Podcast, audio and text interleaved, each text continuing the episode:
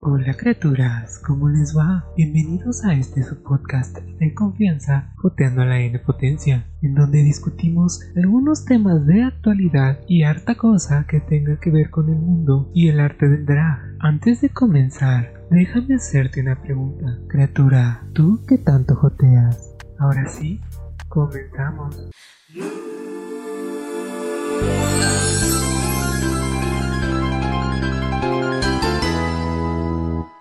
Que pex con el episodio 3 de All Stars. Parecía más una de esas competencias de la Netflix donde los diseñadores de interiores compiten por crear habitaciones, en este caso de hoteles, y jueces invitados les dan su retro. No más, con la de Neil ahí me bastó para ver que no daría para mucho el asunto. Ni siquiera la dejaron hablar. Ella tiene de ese humor más blanco que, está, que tanto está pegando hoy día. Nada, ni una le dan. Y Mariah, ¿en serio? Así, Michelle tenía razón, quitarse un abrigo no hace un look completamente diferente, pero criatura, verse así es casi casi una virtud, y que encima te castiguen por eso, Sí admito que no había mucho de Blanche de Verou en su actuación, pero no me parecía como para que estuviera siquiera en el bottom, aunque admito que ese último look sí no era tan especial. Un montón de cristales con un marco negro solo lo hicieron ver más grande de lo que realmente es. Y ya, nomás no deja la vida en la raya. Y a menos de que sea cosa de la edición, no da, es buena, se nota en sus looks, pero no resalta como debería. Tanto drama y pelea en el primer episodio para que el resto vaya en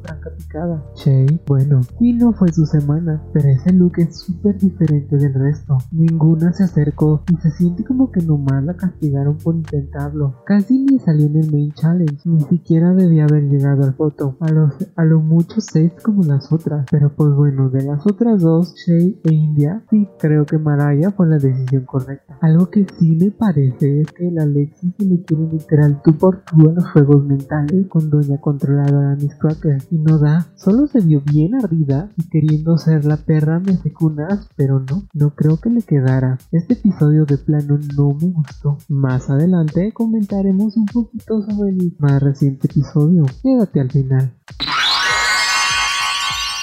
Oigan, en este punto ya se vio la marcha virtual de este año, por lo que se ve es bastante interesante, mucho más informativa que salir con toda la gente y los carros así, aunque de cierta manera aún no decido si también me hará falta eso, pero en general el concepto me agrada mucho. Este año se le va a dar especial importancia a asuntos como la discriminación y la violencia contra las personas trans, aunque obvio no deja de lado al resto de la comunidad. En lo personal, me gustaría ver que en años posteriores también se quede esta parte informativa de manera tan concentrada. En ocasiones encuentro que es difícil tener una visión general de todo lo que sucede en la comunidad, porque no siempre somos noticias de primera plana y con todo lo que pasa en el día a día es fácil perder algunas cosas de vista. Algo que sí se hizo notar es que a diferencia de cada año, en esta ocasión una menor cantidad de empresas y marcas se unieron como tal a la causa. De cierta manera, es obvio que si no hay una ganancia real, pues para muchos no tiene sentido ponerse la camiseta de aliados. Además de que por lo que puedo ver en cuanto a las redes sociales, no todos están tan emocionados por este año. Pero bueno, también es evidente que bajo las circunstancias, para muchos ver la marcha es lo último que se les pasa por la cabeza. Dime criatura, ¿a ti qué te pareció la marcha? ¿Cambiarías algo de lo que pasó este año? En la descripción les dejamos esto de la red para que nos den su opinión al respecto. No te hagas bien que quieres. Bueno, hay un drama que estalló en las últimas semanas y que tiene que ver con los youtubers Pepe y Teo, en específico con uno de sus invitados como juez, justamente para el grupo amarillo, donde una de las ídolas santas de la redacción no ganó y por eso hay harto ofendido por acá. Pero no vamos a hablar de eso, hablemos pues un poquito de la cancel culto. Hay varias aristas que considerar, así que pasemos primero al drama que desate esta conversación entre ustedes y yo. Primero, contexto. Un tal Fredo, invitado como juez de Toma Mi fue acusado por un grupo de Facebook llamado Soy la Grupa. Ellos han creado un espacio de conversación para hablar sobre las plataformas drag, en específico o con mayor enfoque en RuPaul's Drag Race. Sin embargo, también cubren cualquier aspecto de las dragas, todo con un enfoque en humor, memes y harto shade. Con esto en mente, resulta que se desató en Twitter un aparente conflicto. Todo comenzó cuando se empezó a rumorar que el proyecto de Pepe y Teo estaba de alguna manera en conflicto o competencia directa con el proyecto de un tal Fredo, quien también tiene una competencia de lip sync drag y todo. Bueno, pues para demostrar que no es así y que se llevan bien y toda la cosa, Pepe y Teo deciden invitar a un tal Fredo a participar como juez. Muchos de los fans, al enterarse de esto, deciden alzar la voz por estar inconformes con esta Sin embargo, al llevarse a cabo la grabación y posterior emisión del episodio, harto fan fue a rellenar las redes sociales de comentarios en contra de Toma y Minerita, en contra de un tal Fredo y en contra de Pepe y Teo por extensión. Posteriormente, Pepe comentó en sus redes sociales que no estaba al tanto del problema que había con su invitado. Mencionó que el programa ya había sido grabado y sería subido a YouTube con normalidad. También se disculpaba con aquellos que se vieran ofendidos o afectados por la situación. ¿Cuál fue el asunto? Sin entrar mucho en detalle, un tal Fredo es conocido en redes por tener un humor un tanto peculiar. Sin embargo, también se le acusa de ser homofóbico, racista, clasista y misógino, en particular en sus tweets. Al parecer tuvo un conflicto con uno de los miembros de Soy la Grupo Oficial y al insultarle en sus redes sociales utiliza todo este tipo de lenguaje florido y más y pues que se armó al enterarse de que sería el invitado a tomar mi dinerita. La grupa oficial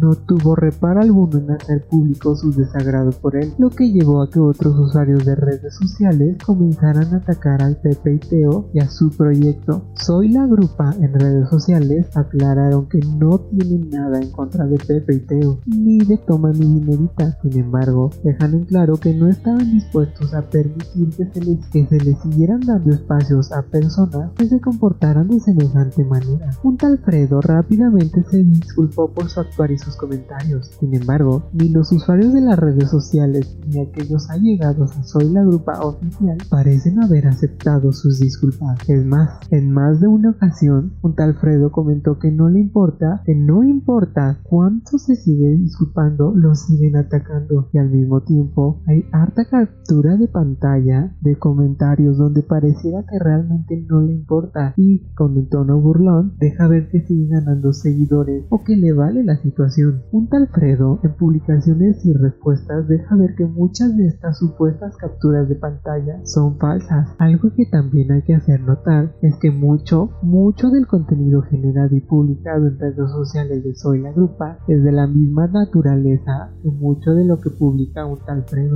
Memes donde hacen burla del peso de las dragas como silky, tonos de piel, etcétera, etcétera. Sin embargo, ellos sí lo dejan bien claro desde la entrada. No se las dan de santos ni pretenden erigirse como las víctimas del maligno ni nada por el estilo. Son tóxicos y portan con orgullo la bandera. Tómalo o déjalo. Y entras, ya sabes a lo que vas. El asunto del tipo de post que se publican no pasó de largo para un tal Fredo, y en varias ocasiones dijo que lo que la grupa oficial publica es tan malo o peor que lo que él dice. En su sección, Pepe y Teo Los youtubers hacen un recuento de lo que pasó respecto al drama y de su visión de las cosas. Un punto muy válido que Pepe tiene es que esta campaña de cancelación en realidad no pretende abrir una conversación, sino solo afectar a las personas, no busca dejar un aprendizaje, solo busca causar daño y toxicidad. Si les interesa ahondar en ello, les recomiendo checar su video en YouTube. Queda en cada uno de ustedes decidir quién tiene la razón. Este drama no es del todo importante. Bueno, uno de los aspectos a notar dentro de este conflicto es cómo sin importar que la grupa dijera que todo el asunto es solo en contra de un tal Fredo, muchos usuarios de las redes se abocaron a atacar a todo aquel que opinara en el asunto. En particular, si no congeniaban con su visión o pareciera que defendieran en algún grado a un tal Fredo, como sucedió con Quique Galeano, quien publicó un tweet en donde dijo que no importaba cuándo se disculpara la gente, lo que buscan es sangre, y obvio, le llovió. Eso me lleva justo al punto al que quería llegar, la cultura de cancelación.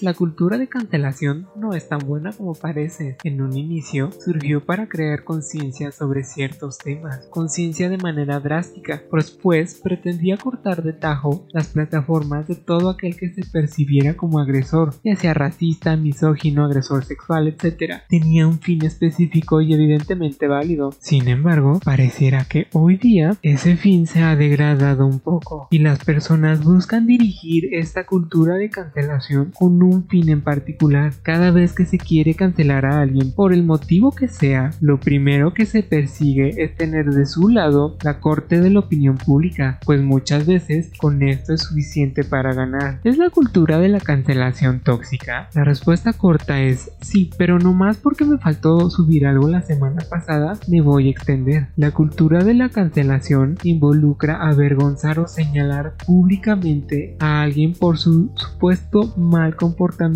es decir, por aquello que se ha señalado, ya sea agresión, abuso de poder, hostigamiento, racismo, etc. Mientras, al mismo tiempo, se persigue que dicha persona señalada pierda el acceso a cualquier plataforma que le permita seguir perpetuando ese comportamiento. En resumen, un boicot no es nada nuevo, llevan ya un rato. Aparte de ser una cultura, viene por la exposición tan acelerada e incrementada que, que se les da en redes sociales donde todo puede crecer y magnificarse casi de manera inmediata. Una de las realidades innegables de la cultura de cancelación es que básicamente se trata de un grupo grande, en su mayoría de personas que están diciendo que ya no quieren consumir. Se trata de mera emoción. Es por eso que de manera tan común podemos ver en redes sociales como las personas defienden una cancelación entre comillas y para ello se dedican al insulto, se niegan a conversar al respecto, repiten una limitada cantidad de razones o argumentos entre todos ellos y niegan la entrada a nuevos puntos de vista o nuevas aristas en problema. Todo se trata de un cancelado porque decimos y te callas. Ojo, esto no significa que los boicots o las cancelaciones no funcionan o que no deberían de existir. Por supuesto en el momento en que un problema o situación se vuelve insostenible, la cultura de la cancelación tiene causa y forma de actuar. Sin embargo, esto generalmente viene acompañado de mucho más que un solo hashtag en Twitter y Facebook. Caso concreto es toda la conversación del racismo que se devino desde Estados Unidos cuando comenzaron las protestas en contra del abuso de poder policial hacia las minorías, en este caso de la gente afrodescendiente. Mucho de eso devino en protestas a gran escala a lo largo del país, mientras que en otras partes del mundo, como México por ejemplo, dicha conversación se redujo en su mayoría a un aspecto de racismo que en sí no está mal, es una conversación que hay pendiente en el país. Sin embargo, la gente se decantó por cancelar, nuevamente entre comillas, a un youtuber o comediante que utiliza humor de algo rancio al que se le clasificó de machista, misógino, racista, etc., sin dejar de consumir lo que genera, sin dejar de estar ahí, haciéndole bola y permitiendo que su contenido llegue a más y más gente, solo porque la gente se siente todo empoderada creyendo que cancelar a alguien es ir a insultar en sus redes sociales. Cuando ven a un famoso o alguna persona que sostiene algún estatus de poder siendo cancelado, es una forma de colectiva de decirle nosotros elevamos tu estatus social, tu poder económico y ya no te vamos a poner atención de la manera en que lo hacíamos antes. No tendré el mismo poder que tú tienes, pero lo que sí puedo hacer es ignorarte. La cultura de cancelación en cuestión de la comedia merece un punto y aparte, pues mientras figuras públicas se lloran por tener que estar lidiando con generaciones de cristal que se quejan de todo y se rompen a la primer dificultad, están también negando que es un público que ya no encuentra gracia en bromas derogatorias, con visiones antiguas de ciertas estructuras sociales y que buscan una mayor inclusión en lo que están consumiendo. Aquellos que defienden su comedia y se quejan de censura están castigando a su público por no reír reírse. Pretenden hacer sentir mal a la gente por escoger qué si quieren y qué no. Amén de que se supone que una de las reglas de la comedia siempre fue si tu material no hace reír a la gente, cámbialo. Esto es más que evidente si comparas un show en vivo con un especial del mismo. Muchas bromas no entran en el programa de TV porque no causan gracia, mientras que en vivo te las tienes que aguantar porque ya estás ahí. En defensa de la cultura de la cancelación, Shamira Ibrahim escribió una columna en Vice en la cual justifica o defiende la cultura de cancelación argumentando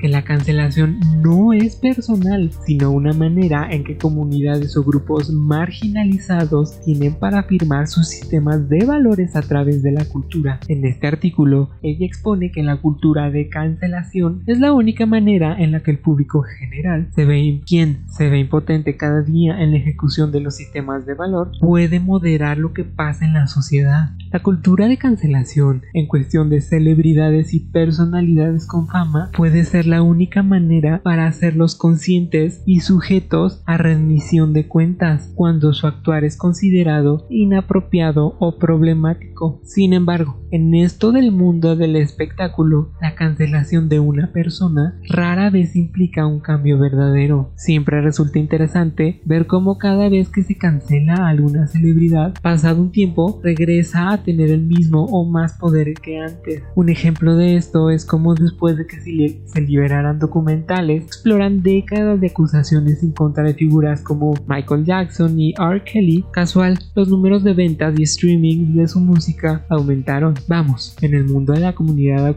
arco iris es claro, mientras celebridades como Doja Cat o Megan Thee Stallion han sido acusadas públicamente de utilizar insultos homofóbicos una y otra vez, sigue siendo música que tiene buena difusión entre el público gay. Es muy común en Twitter, por ejemplo, ver que cada rato se hacen hilos y tweets de hombres que llegan a hacer o decir algo racista, clasista, homofóbico, etc. Y que no más porque están bien sabrosos, ganan y ganan seguidores como si nada después de esta supuesta cancelación. El apoyo continuo para aquellos que han tratado de ser cancelados solo demuestra que en lugar de efectivamente cancelar a una persona, solo genera simpatía por la persona cancelada. Se convierten en supuestas víctimas de los vigilantes sociales. Queda claro que gracias a plataformas como Facebook y Twitter, Personas normales como usted, fina criatura, o yo, podemos compartir nuestras opiniones con una mayor facilidad y audiencia. En algunos casos, hoy en día, cualquiera puede ser un líder de opinión y por consiguiente tener el poder de cancelar a quien sea. Sin embargo, pareciera que lo único que nos ha dejado la cultura de cancelación es un montón de personas con rencores enteramente personales que llegan y tratan de condenar al ostracismo y aislamiento a alguien cuando todo se pudo haber resuelto con un poco de comunicación asertiva y si la gente hubiese actuado de manera razonable desde un inicio. Esto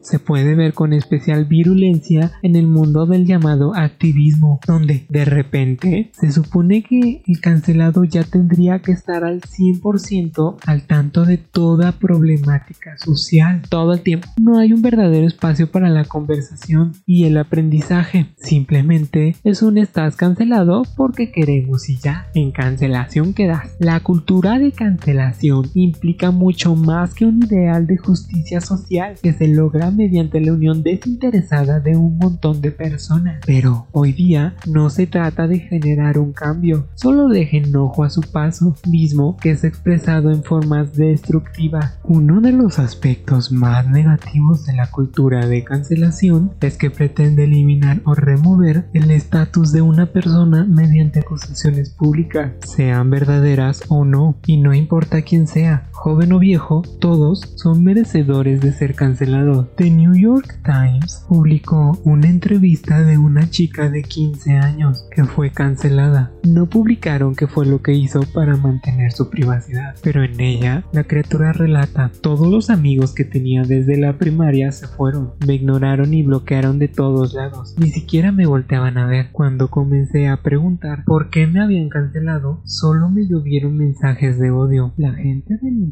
Es rápida para cancelar a alguien sin conocer toda la historia, sin saber si lo que leyó en un tweet es cierto o no. Es fácil subirse al vagón de la cancelación. La cultura de cancelación reniega por completo uno de los aspectos que nos hacen humanos, que es el aprendizaje de nuestros errores. Nos quita la posibilidad de perdonar y permitir el crecimiento de otros, así como el nuestro. Genera una sensación de depresión y ansiedad para aquellos que fueron cancelados sin que se les diera la posibilidad siquiera de disculparse. Está basada en la ignorancia y refuerza la creencia de que ya no podemos crecer y aprender como personas. Remueve por completo la oportunidad de tener una conversación productiva y el entendimiento mutuo. Simplemente asume que la gente ya nace wow y 100% bueno o no lo hace y es 100% mala. Cuando la cancelación viene justificada por acciones o palabras cuestionables, se vale, pero muchas veces se pretende cancelar a alguien porque tiene visiones u opiniones que no se alinean con las propias o que simplemente se salen de la norma. Tanta gente heteronormada que intenta señalar y ridiculizar a la comunidad LGBTQ, especialmente aquellos que salen de los estereotipos de lo que se supone deberíamos ser, es un ejemplo de ello. Afortunadamente, esta es una visión que está cambiando poco a poco, pero aún existe. Uno de los problemas de la cultura de cancelación es que se llevan de por medio a medio mundo, sin consideración alguna. Escudan en el anonimato y en los números para actuar y causar daños sin dirección específica alguna. No solo se trata de quien está siendo cancelado, sino que, por extensión, se pretende dañar a cualquiera que simpatice con este, adjudicándole las mismas dolencias a sus fans o defensores. Hace que la gente se sienta mal porque le agraden ciertas cosas o por concordar con ciertas ideas. Amén de que, siendo honestos, muchos de nosotros hemos visto como muchas personas se suben al tren de la cancelación contra alguien en particular, no porque verdaderamente estén convencidos de que hicieron mal o porque crean el tema en cuestión es algo de lo que se tiene que hablar. Simplemente se unen al linchamiento público porque el cancelado les cae mal, porque no se alinea con su visión de la vida, porque por X motivo, razón o circunstancia les desagrada y ven en el tema de la cancelación la oportunidad perfecta para desahogar todo ese enojo. Aaron Rose, consultor y activista, dice, el activismo, entre comillas, en Internet hoy día se deriva en regañar y avergonzar públicamente. Tenemos que ser más honestos con nosotros mismos sobre si cancelar a alguien nos da más que una liberación del corto plazo de ira catártica. Loretta Ross, activista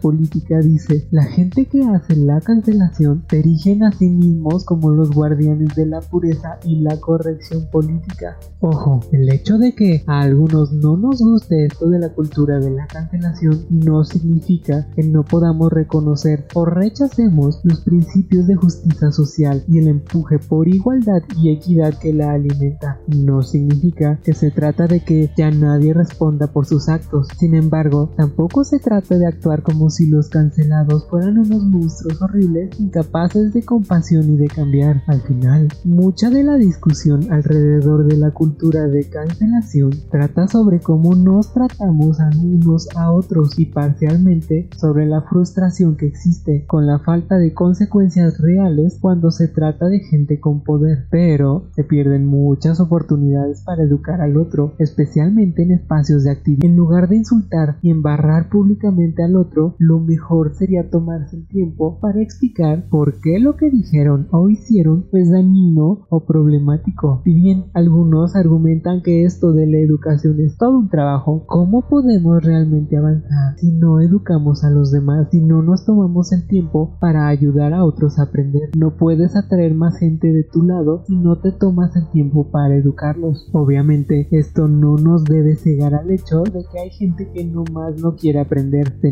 abrirse o siquiera repensar sus opiniones, pero eso no quita del hecho de que muchas más personas están dispuestas a aprender si se les da la oportunidad y una mano para guiarlos. En última instancia, queda en cada uno de nosotros ver si participamos o no en esto de las cancelaciones. Es una línea muy delgada entre saber que sí está bien y que no, y es prácticamente imposible conocer el resultado final que tendrá una campaña de cancelación pero es importante no reducir la historia de una persona a algo que hizo o a un tweet publicado hace 15 años negándole por completo cualquier posibilidad de aprendizaje a lo largo del tiempo. Hacer esto y crear un hashtag solo genera drama innecesario. Date un momento para generar conversaciones productivas si es necesario o solo sigue adelante y deja de lado a esa persona. Todos cometemos errores, pero es difícil para cualquiera aprender si no se les da la oportunidad para ello. Al final, todo se reduce a una regla de la vida. Trata a los demás como te gustaría que te trataran a ti.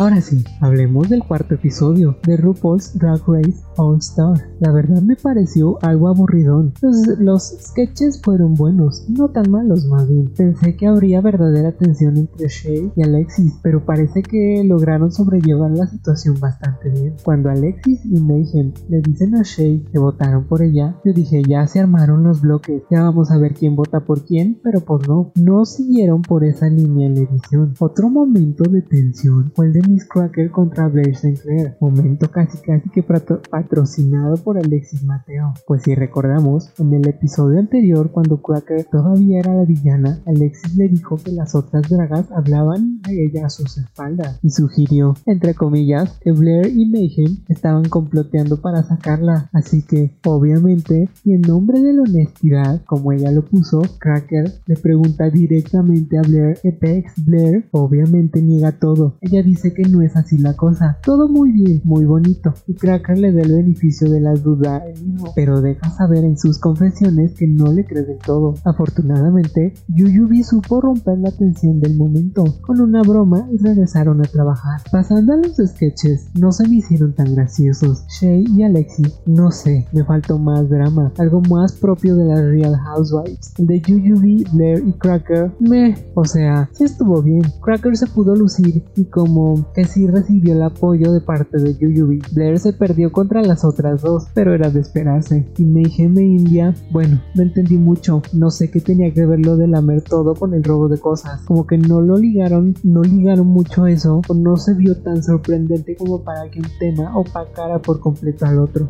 Siento que conforme pasan los episodios, India va empeorando, justo como le pasó a Mayhem en su temporada. Comenzaron ganando y de ahí franca picada. En los runway looks me gustó Yuyubi, muy acá elegantioso, una manera buena de esconder el patrón de camuflaje bajo la capa. Blair me encantó, es súper diferente a lo que se ve normalmente en ella. No se me hubiera ocurrido ver así esa textura, se veía espectacular. El atuendo de Miss Cracker fue bueno, muy moderno el corte y en sí un look fuerte. Alexis, mm, pues sí, se ve bien, es de esperarse. Le aplaudo que no usó el camuflaje militar, sino el que usan los cazadores en invierno y fue con un tema muy invernal. Shade, pues sí, estuvo interesante, sobre todo por sus referencias. Mayhem, bueno, pues no se me hizo nada especial. El atuendo de India se me hizo raro. Según ella es un kimono inspirado en videojuegos y películas, pero como que se quedó en inspiración nomás. Aunque si lo vemos con más detalle, sí tiene cosas muy interesantes y padres, como el collarzote ese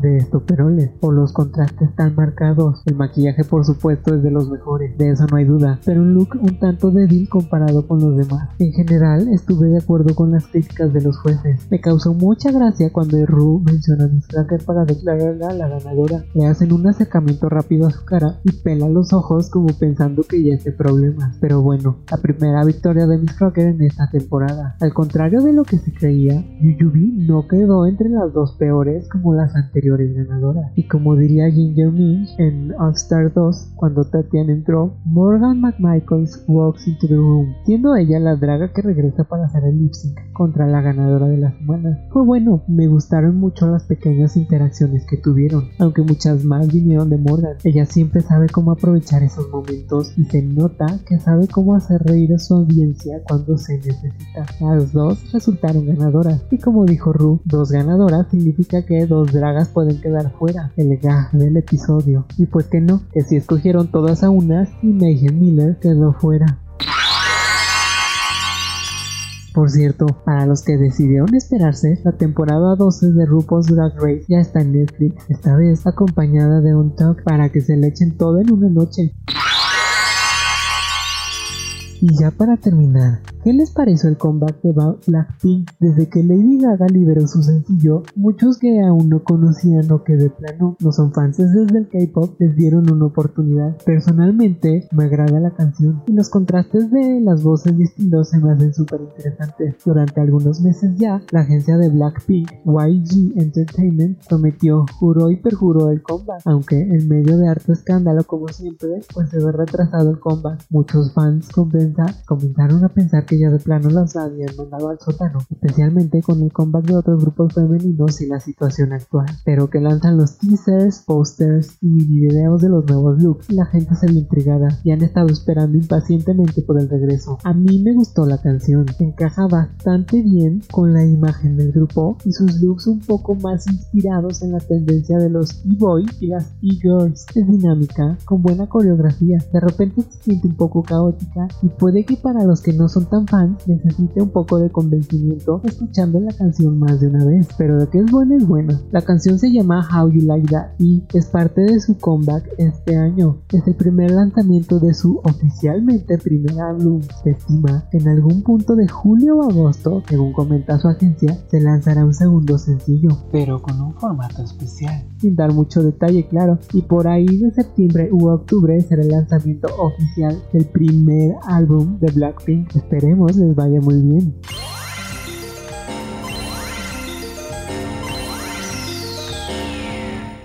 Y bueno, criaturas, eso ha sido todo por hoy en este su podcast de confianza, joteando a la N potencia. No se olviden de suscribirse y comentar, echarle un like o compartir. Puede que algún día nos volvamos famosos y entonces sí, van a querer.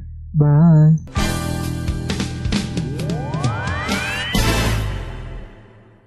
Alguien más siente que el mundo se está acabando. Ahora cerramos el mes con terremotos, megarrayos, tormentones, nubes de insectos comiéndose todo en el camino. Pues a ver qué nos da Julio.